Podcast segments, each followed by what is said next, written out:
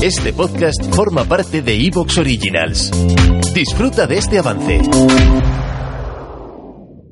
Estimados oyentes, queridos amigos, encendemos las velas.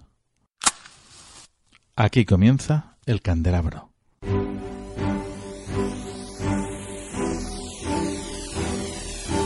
En la oscuridad de la noche, el candelabro nos ilumina y nos cubre de misterio.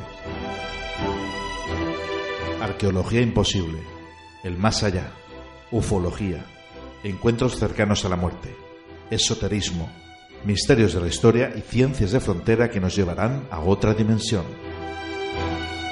Todos los viernes a las 12 de la noche en Cadena Azul Radio y Azul FM.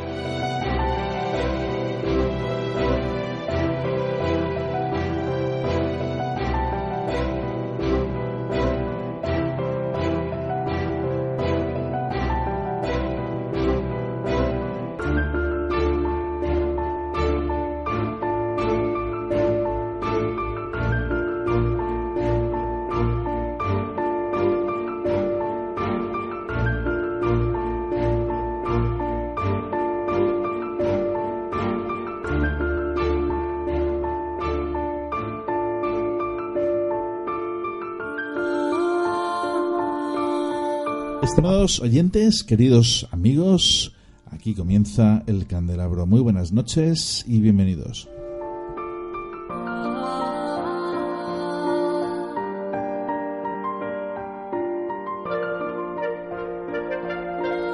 Con todos vosotros, Fernando Muyor, quien conduce este programa, y con parte del equipo muy bien acompañado, eh, como es habitual. Tenemos a mi izquierda a Ana Soto, Ana María Soto. Muy buenas noches. Buenas noches a todos. A mi derecha, Juan José Ferrer. En redes sociales, Carlos Casanova. ¿Cómo prefieres, eh, Juanjo, que te llamemos? Aquí, Juanjo. En las redes sociales, Carlos. Muy bien. Y bueno, nuestro querido compañero también, Frank Escandel. Frank, muy buenas noches. Muy buenas noches.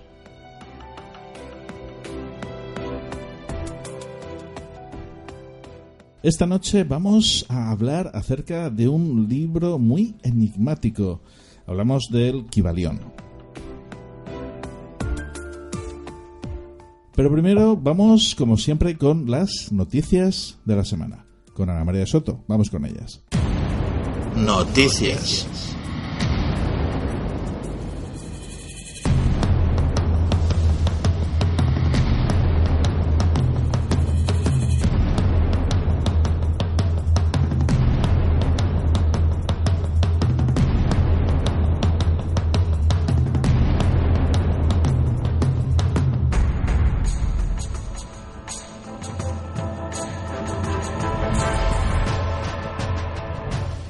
Un equipo de historiadores medievales que investiga los archivos de la Universidad de York en el Reino Unido ha descubierto la historia de Juana de Leeds, una monja del siglo XIV que fingió su propia muerte para escapar de su convento y poder disfrutar de una vida de lujuria carnal.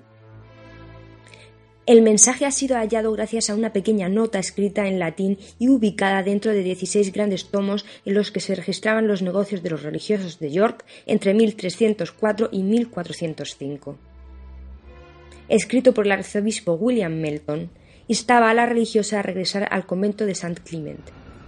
También mencionaba los rumores que había provocado el camino lujurioso iniciado por la monja benedictina, incidiendo en que había olvidado su compromiso religioso con gran imprudencia.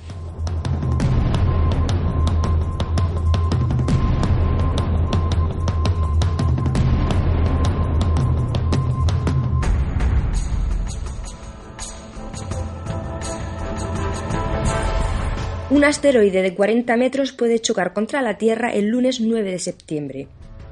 La hora estimada son las 9 y 3 minutos de la mañana hora española. En caso de impacto, la colisión se producirá a 44.000 km hora y arrasará una superficie de 2.000 km cuadrados pero a los especialistas que han participado en la conferencia de detección de asteroides y basura espacial celebrada en Alemania no parece preocuparles, pues la probabilidad de la colisión es equivalente a la de ser arrollados por un tren si cruzamos una vía a ciegas, sin poder ver ni oír si viene el tren y sabiendo que pasa uno cada 15 horas. ¿Cruzarías?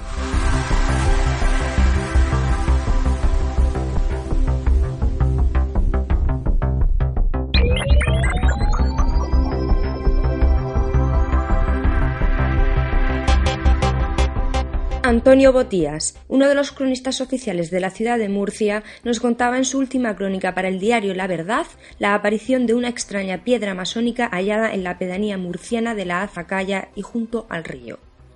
La roca, con misteriosos símbolos tallados, fue recuperada a tenor de las riadas de Santa Teresa del año 1879.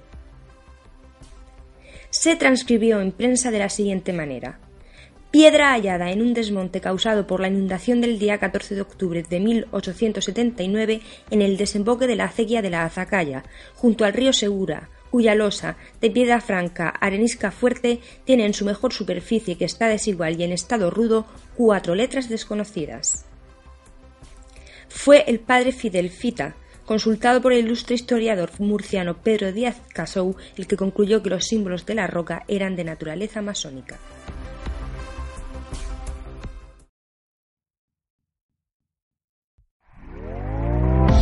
¿Te está gustando lo que escuchas? Este podcast forma parte de Evox Originals y puedes escucharlo completo y gratis desde la aplicación de Evox. Instálala desde tu store y suscríbete a él para no perderte ningún episodio.